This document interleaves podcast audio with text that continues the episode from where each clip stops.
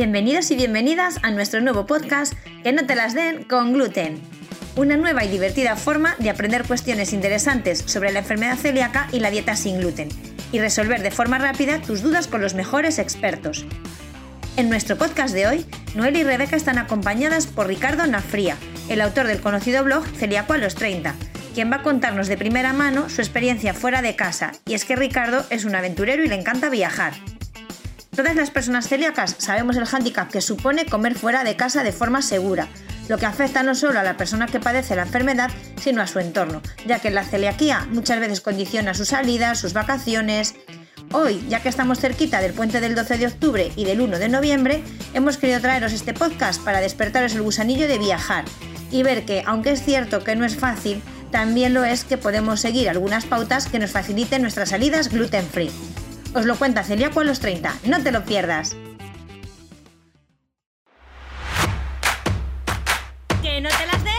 ¡Con gluten! Bienvenidos a un nuevo episodio de nuestra serie de podcast. Buenas tardes, Noelia. Hola Rebeca, buenas tardes. Hoy queremos hablar sobre uno de los aspectos que más preocupa a las personas celíacas, especialmente cuando les acaban de diagnosticar. Comer fuera de casa o viajar sin gluten a veces puede suponer un verdadero reto. Pues efectivamente, Rebeca, es una pregunta que nos hacen habitualmente. ¿Voy a poder seguir haciendo las mismas cosas que hacía antes? Para hablar sobre ello, tenemos con nosotros a Ricardo Nafría, autor del blog Celíaco a los 30, en el que comparte información basada en su experiencia para ayudar a otras personas que están en su misma situación. Buenas tardes, Ricardo. Hola, ¿qué tal? Eh, bueno, pues como dice el nombre de tu blog, te diagnosticaron a los 30 años, pues es una edad en la que ya has probado de todo y tienes una serie de hábitos de vida y alimentación que ya, ya están instaurados. ¿Cómo fue esta adaptación a la nueva situación? Pues mira, eh, en principio fue un alivio, ¿no? Porque después de tanto tiempo tuve un diagnóstico que duró año y medio o incluso más, entonces, bueno, al principio fue de alivio, pero es verdad que adaptarte a los 30 pues es un poco complicado, porque de repente, eh, pues yo qué sé, estabas en la empresa, bajabas a desayunar al bar de todos los días y de repente ya le decías, no, hoy no me pongas tostada ni croissant porque ahora eh, es que ahora soy celíaco, ¿no? Y luego cuando vino la intolerancia a la lactosa, pues igual, ¿no? No, ahora no me pongas tampoco café con leche porque ahora soy intolerante. Y te miraban como diciendo, bueno, ahora se ha vuelto el niño, se ha vuelto celíaco y tal. O, y luego sobre todo los amigos, pues claro, según ibas quedando con amigos, pues tenías que ir eh, contándoles, no, mira que es que ahora soy celíaco, y la gente, pero ¿cómo vas a ser ahora celíaco? Pues eso es de los niños, no sé qué. Y tenías a cada uno que contarle, mira, sí, pues esto está. Y siempre había alguien que, pues yo conocí a un celíaco que se curó, yo conocía no sé qué, esto yo no lo había escuchado en mi vida, y ahora qué te va a pasar, y ahora ya no vas a poder comer nunca más pizza, ni beber cerveza. Y es verdad, por entonces pues tampoco había mucha cerveza, ni muchos sitios. Eh, entonces te cambia radical y luego te cambia en casa eh, pues llegas a casa de repente y de la noche a la mañana pues tienes que mirar lo que tienes en el congelador y decir, vale, pues de todo esto que tengo comida preparada ya no me la puedo comer porque cuando yo la preparé pues a lo mejor tiene contaminación cruzada, no tengo ni idea. Eh, y de primeras pues porque te llegan los 30 y de repente tienes que aprender otra vez a hacer la compra. Eh, revisar todos los productos que comprabas, el tomate frito, pues a lo mejor de la marca que tú usabas, pues ahora ya no se puede. O tal. Y luego los restaurantes habituales, pues hay algunos que no yo no he podido volver. Eh, no sé. Hombre, ya le llamo restaurantes, pero bueno, entonces me gustan mucho los kebab. Ahora me parece una guarrada, pero, pero, lo echo de menos. Y, sé que tienen ppm de, gluten a, porrillo. Entonces, bueno, pues lo echo de menos. Entonces, quieras que no, te afecta muchísimo porque tienes que, contarle a toda tu familia, a todos tus amigos, de repente que eres celíaco y, te cambia todo. los viajes eh, de empresa, las comidas de empresa, eh, todo. Entonces, eh, la verdad que, no sé, yo entiendo que, la gente se cabre, que yo en su día pues también me cabré, porque te cambia todo. Bueno, Ricardo, en tu blog y en toda la labor de divulgación que realizas, siempre comentas que ser celíaco o sensible al gluten no significa que no puedas viajar o salir a comer fuera de casa. En tu caso, no has dejado de hacerlo en ningún momento, ¿no? Pues en principio no. Es verdad que cuando me diagnosticaron, eh, bueno, los primeros meses ya me había estado informando sobre lo que era la celiaquía, lo que era la dieta sin gluten. Pero yo creo que la, de las mejores cosas que hice fue que acudí a la Asociación de Celíacos eh, casi desde el principio y me lo tomé en serio. Es decir, eh, me contaron lo que era, porque no sabía muy bien lo que era la enfermedad celíaca. Vi que era una, una enfermedad muy seria, pero que, que, con la dieta sin gluten pues iba a poder llevar una vida normal. Conocí otros celíacos y entonces dije, bueno, pues si estos celíacos tienen 20 años, 28, 40 y llevan a lo mejor desde niños siendo celíacos, pues tampoco no me va a pasar nada, ¿no? voy, a, voy a poder seguir con mi vida. Es verdad que, bueno, pues con ciertos retos. Entonces, eh, al principio, pues tuve que amoldarme un poco. Eh, estaba en una etapa en la que me gustaba descubrir restaurantes de pues me gustaba ir a un restaurante, claro, vivía en Madrid, entonces eh, antes había vivido en Valladolid, en Soria, sitios más pequeños, y en Madrid pues tienes de todo. Entonces me gustaba ir, pues eh, un japonés, la semana que viene o no sé cuánto voy a ir a un vietnamita, un ruso, y voy y, a la hora celíaco, pues entonces acabó eso. Eh, pero bueno, lo cambié por descubrir sitios sin gluten. Entonces, pues poco a poco pues empecé a, a desenvolverme por Madrid y luego pues seguí viajando, obviamente. Al principio la verdad que lo pasé fatal, porque me daba muchísima vergüenza tener que explicar, eh, no sabía muy bien a qué sitios podía ir. Eh, bueno, y, bueno, pues pasé como casi todos sitios donde comí una triste ensalada, muy cutre, porque a lo mejor pensaban que no podía ni comer arroz, ni patata, ni huevo cocido, ni cosas de esas, y, o filetes a la plancha. Y bueno, poco a poco pues uno ya se va eh, enterando de cómo defenderse, cómo, cómo buscarse restaurantes, cómo mover con otras asociaciones, buscar información y la verdad que no paré. Luego ya empecé a eh, viajar al extranjero y ya está, oye, pues eh, ni tan mal, ¿no? Así es, además, bueno, en tu blog cuentas todos los viajes y es que has estado en, en un montón de, sitios, tanto en España como fuera de España. Eh, hay personas celíacas que por miedo o por desconocimiento pues dejan de hacer muchas de las cosas que sí que realizaban anteriormente. ¿Qué consejos darías a estas personas? Pues yo lo primero, lo que decía antes, es información. Porque vayas donde vayas, a lo mejor no conocen lo que es la enfermedad celíaca, pero tú sí que sabes lo que es la enfermedad celíaca, tú sabes lo importante que es la contaminación cruzada y sabes perfectamente lo que puedes comer y lo que no puedes comer. Entonces, aunque alguien en, un restaurante normal no sepa cocinar sin gluten, tú le puedes indicar lo que sí que puedes comer y que sea seguro y con lo que tiene que tener cuidado. Y entonces, pues ahí te limitas. ¿Que luego vas a un restaurante sin gluten? Pues ahí ya es mucho más fácil. Si está asesorado, etcétera, y conoce la enfermedad, pues mucho más sencillo, ¿no? Eh, entonces, lo primero es eh, la información. Yo creo que es lo, fundamental, que estén informados, porque mm, muchas veces yo conozco celíacos que a lo mejor llevan diagnosticados cinco años y todavía tienen dudas sobre, ¿pero puedo comer cualquier queso rallado?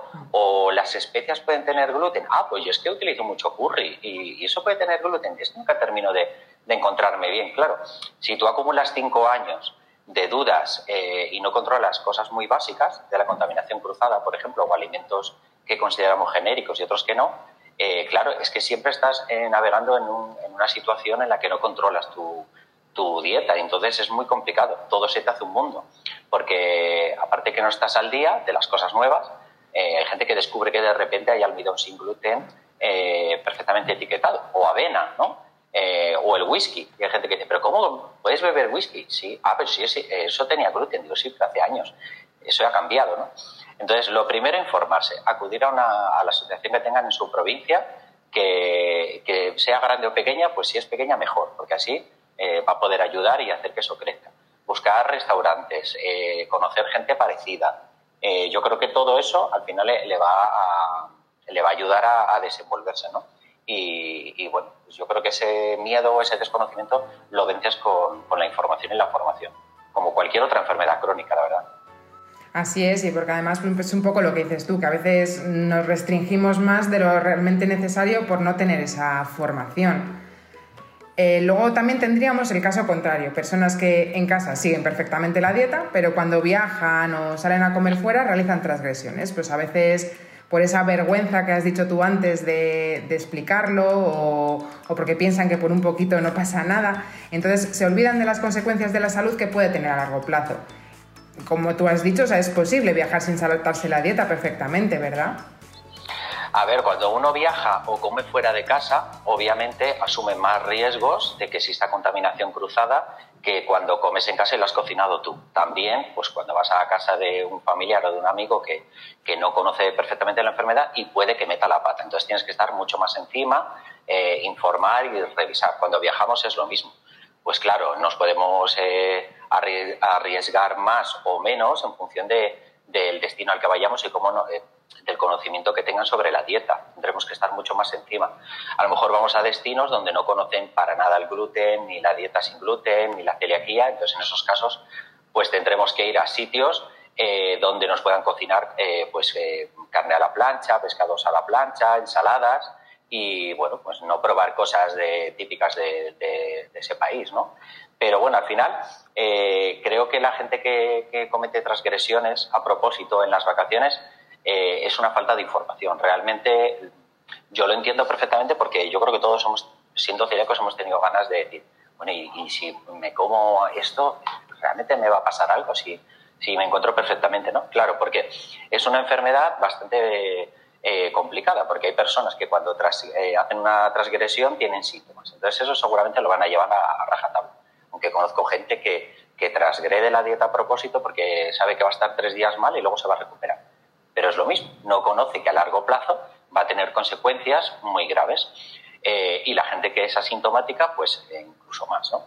Entonces, claro, cuando tú tienes una información y sabes que la enfermedad que tienes eh, desaparece aparentemente cuando sigues la dieta sin gluten, pero sigue estando ahí y el daño intestinal se produce cuando tú haces transgresiones y sabes que luego a largo plazo puedes tener consecuencias muy graves, como por ejemplo un cáncer. Entonces, si tú estás informado, sabes perfectamente la enfermedad que tienes, no cometes esas transgresiones. Otra cosa es que, bueno, pues esas cosas puedan ocurrir, pero, pero claro, cuando ocurren sin querer, a lo mejor eh, tienes una transgresión cada muchísimo tiempo, o incluso ninguna, ¿no? Eh, cuando tú lo haces perfectamente y conoces la dieta. Yo creo que ese es el objetivo, ¿no? Y, sí, sí, se puede viajar sin, sin cometer transgresiones ni, ni locura. Es verdad que hay que aguantarse, pero en el viaje eh, hay muchas más cosas más importantes que comer. Eh, están pues el propio viaje. Yo recuerdo viajes donde he comido fatal y lo recuerdo estupendamente como un viaje fantástico. No me acuerdo a lo mejor el día sé que pasé hambre y si lo recuerdo mm, seguramente eh, lo recuerdo como una anécdota de, reírme, tío. Vaya, aquel día te acuerdas que no comí nada y me tuve que, que es que recuerdo una vez que viajé y me tuve que comer unas patatas fritas y una Coca-Cola porque era lo único que había sin gluten en, en el AVE, por ejemplo, y comí eso pero bueno, que ahora me acuerdo y pues ya está, sin más. Entonces sí, hay que viajar, pero hay que viajar con, con cabeza. Y Ricardo, dentro de los viajes internacionales que has hecho, ¿en qué países te ha resultado más complicado y en cuál es más sencillo el adaptar esa dieta sin gluten? Pues el más complicado eh, yo creo que fue el primero que hice, que fui yo a elegir un destino. Eh, el primer viaje que hice me planteaba ir o a París o ir a Roma. Y entonces dije, no, en Italia todo pasta y pista, qué complicado. Me voy a Francia. Eh, eso es falta de conocimiento. Y Francia era dificilísimo, ha mejorado, pero era dificilísimo. Sobre todo porque eh, no, no, les falta algo que a los camareros y en los restaurantes, que es la empatía, es escucharte. Realmente es que no te hacen ni caso y entonces tampoco intentan adaptarte. Entonces en Francia me resultó complicadísimo. Eh, y ahí, pues bueno, hay días que comí bastante poco o mal y bueno. Y luego también había encontrado sitios sin gluten y ahí pues me desquité las penas, ¿no? Luego viajé a Roma y flipé absolutamente con, con, lo fácil que es comer en Italia sin gluten, porque resulta que hay un montón de celíacos, la asociación es muy potente, hay un montón de restaurantes, de helados y tal. Entonces ahí vine con la maleta cargada, yo me llevé cosas por si acaso y volví con la maleta cargada. Entonces uno aprende al final a, a, a qué destino llevarse maleta y cosas en la maleta y otros que no. Y luego, por ejemplo, pues me sorprendió cuando viajé a, Turquía, pues yo pensaba que iba a ser muy complicado y realmente no tiene mucho conocimiento pero siempre buscando, siempre hay alguien, algún celíaco en algún sitio que ha escrito dónde ha comido o celíacos eh, de, ese país que te dicen dónde. Entonces, pues la verdad que en Egipto comí muy bien, eh, en Estambul también, eh, en Rumanía que estuve, pues tampoco es que tengan un conocimiento muy profundo, pero también puedes desenvolverte y la verdad que yo no elegiría un destino por lo que puedes comer o no, salvo que quiera estar muy cómodo y digo, mira, me voy a Italia porque voy a comer o me voy a Londres, que hay muchas opciones, por ejemplo, o a Irlanda. Pero vamos, que no sé, yo es que creo que, y ahora que no podemos viajar, pues viajaría a cualquier sitio. Ya te digo, anda que no, no hay ganas. Eh, lo que sí que está claro es que es necesaria una mayor planificación de los viajes. O sea, tú te tienes que informar previamente de restaurantes, de puntos de venta, pues a través de las asociaciones correspondientes o de otras personas que hayan estado antes. Si viajas fuera de España, pues tener en cuenta también la normativa que haya en ese país. Eh, ¿Qué recomendaciones darías tú a las personas celíacas a la hora de organizar un viaje? Pues a la hora de organizar el viaje, lo primero que haría es que tienen que invertir bastante tiempo, eh, que yo creo que es mejor, en planificar el viaje. Entonces, eh, ver el destino al que vas, si conocen la celiaquía o no, eh, si hay alguna asociación. Si hay alguna asociación, contactar con la asociación de ese país o de países que estén alrededor, porque muchas veces también tienen información, ¿no? Porque pues, en un país viajan pues, al país que tienes cerca y entonces suelen tener información. Eh, luego el idioma, pues tienes que llevarte siempre... Hay que recordar que aunque tú sepas inglés, no todo el mundo sabe inglés y al destino donde vayas puede que la gente no tenga ni idea de inglés. Entonces hay que llevarse una carta escrita en inglés y en su propio idioma explicando un poco lo que es la celiaquía y sobre todo lo que puedes comer y lo que no puedes comer. Pero es más fácil decirles lo que sí que puedo comer.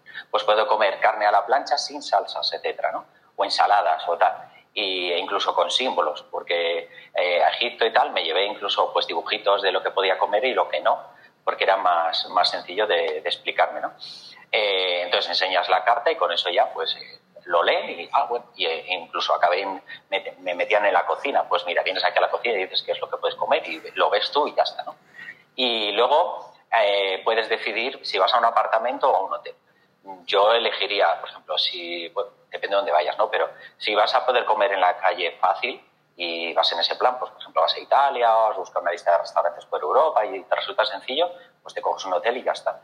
Que no, pues puedes ir a un apartamento, porque eso siempre te va a solventar todas las, comidas. Incluso te puedes llevar un sándwich, etcétera, en la mochila para comer. Si no encuentras un restaurante, pues siempre lo puedes paliar. Y para las cenas lo haces en el, en el, haces la compra y cocinas algo tú y ya lo tienes listo, ¿no? También es diferente, yo siempre viajo sin niños, detrás. Cuando viajan con niños, pues creo que es bastante más complicado. Hay gente que se lleva tuppers y se prepara algo de comer y se lo lleva en la mochila y, bueno, si no encuentran un restaurante o el, o el restaurante que hayan buscado al final está cerrado o no encaja, siempre tienen un recurso. Yo en Egipto siempre llevaba un sándwich y bueno, si, al final comía en el restaurante y encontraba una opción, pues mira, tampoco pasaba nada porque tarde o temprano iba a tener hambre y me lo iba a comer. Y si no, siempre tenía el sándwich como, como, segunda opción. Luego, ¿qué más? Eh, llevarse toda la información que lleves, como decía antes, eh, conocer perfectamente lo que es la celiaquía, lo que es el gluten, los alimentos genéricos y los alimentos que naturalmente no tienen gluten conocer lo que es la contaminación cruzada y luego la lista de restaurantes yo me lo suelo llevar en un mapa, pues si tengo tiempo me los apunto y asocio monumentos, etcétera, o zonas con los restaurantes que he apuntado, porque así, mm, para un poco no, no ligar el viaje a la comida, sino que, bueno, pues si estás por la zona de este barrio, pues sabes qué restaurantes tienes aquí. Si vas a la zona de tal, tengo estos otros. Y si viajas con gente, pues también, para no yo un poco les voy engañando cuando, viajo con amigos, de, digo, ay, pues podríamos ir a ver esto. Y digo, casualmente hay un restaurante aquí al lado sin gluten o una pastelería, ¿no? Ya me conocen y al final saben que algo hay, ¿no? Y dicen, cuando quieres ir por ahí, por algo hay. Y, de esa manera un poco te organizas. Mirar muy bien los horarios, porque los restaurantes a lo mejor los miras en un blog y han, han cerrado, claro, porque esa persona a lo mejor viajó hace cuatro años o cinco. Mirar los horarios, que son distintos en, en los países, y sobre todo una herramienta muy útil que es la de, la de la sonrisa. Yo creo que al final, te entiendas o no te entiendas, si vas con una sonrisa y le explicas sin exigir, sino, oye, mira, tengo este problema, eh, yo creo que al final la gente es empática y te ayuda y, bueno, siempre te hacer una tortilla o algo así y ya y has comido y ya está. Es que al final es, es comer, tampoco, no sé, y si esa semana pues pasas un poquito más de hambre, pues siempre hay fruta o cosas que puedas comer. Así que yo creo que esas serían las herramientas. Muy importante, Ricardo, pues también es identificarse en los establecimientos como celíacos y si se puede hacer a la hora de reservar también, pues mucho mejor. Bueno, pues nada, muchas gracias. Hemos llegado al fin de esta entrevista por colaborar sobre todo en nuestro proyecto, contarnos tu experiencia y seguro que es de gran utilidad pues a todos los que nos están escuchando y que están planeando sus vacaciones, sus viajes. Muchas gracias, Ricardo. ¿Te ha gustado nuestro programa de hoy? Esperamos que te haya resultado interesante y divertido conocer las anécdotas de Ricardo. Con ellas termina nuestra segunda temporada de programas, así que os dejamos descansar unas semanitas. Y pronto os esperamos con nuevos temas, contenidos y colaboraciones muy interesantes. Estamos preparando la tercera temporada de podcast, así que si quieres que hablemos sobre algún otro tema que te interese, no lo dudes, mándanos un mail a cecaleactividades.com o un WhatsApp al 650 937176 y haremos todo lo posible por incorporarlo a nuestra programación. Comparte nuestros podcasts y síguenos en nuestras redes sociales. Y recuerda, consulta siempre las fuentes oficiales o a tu asociación de referencia para que no te las den con gluten. Volveremos pronto, te esperamos.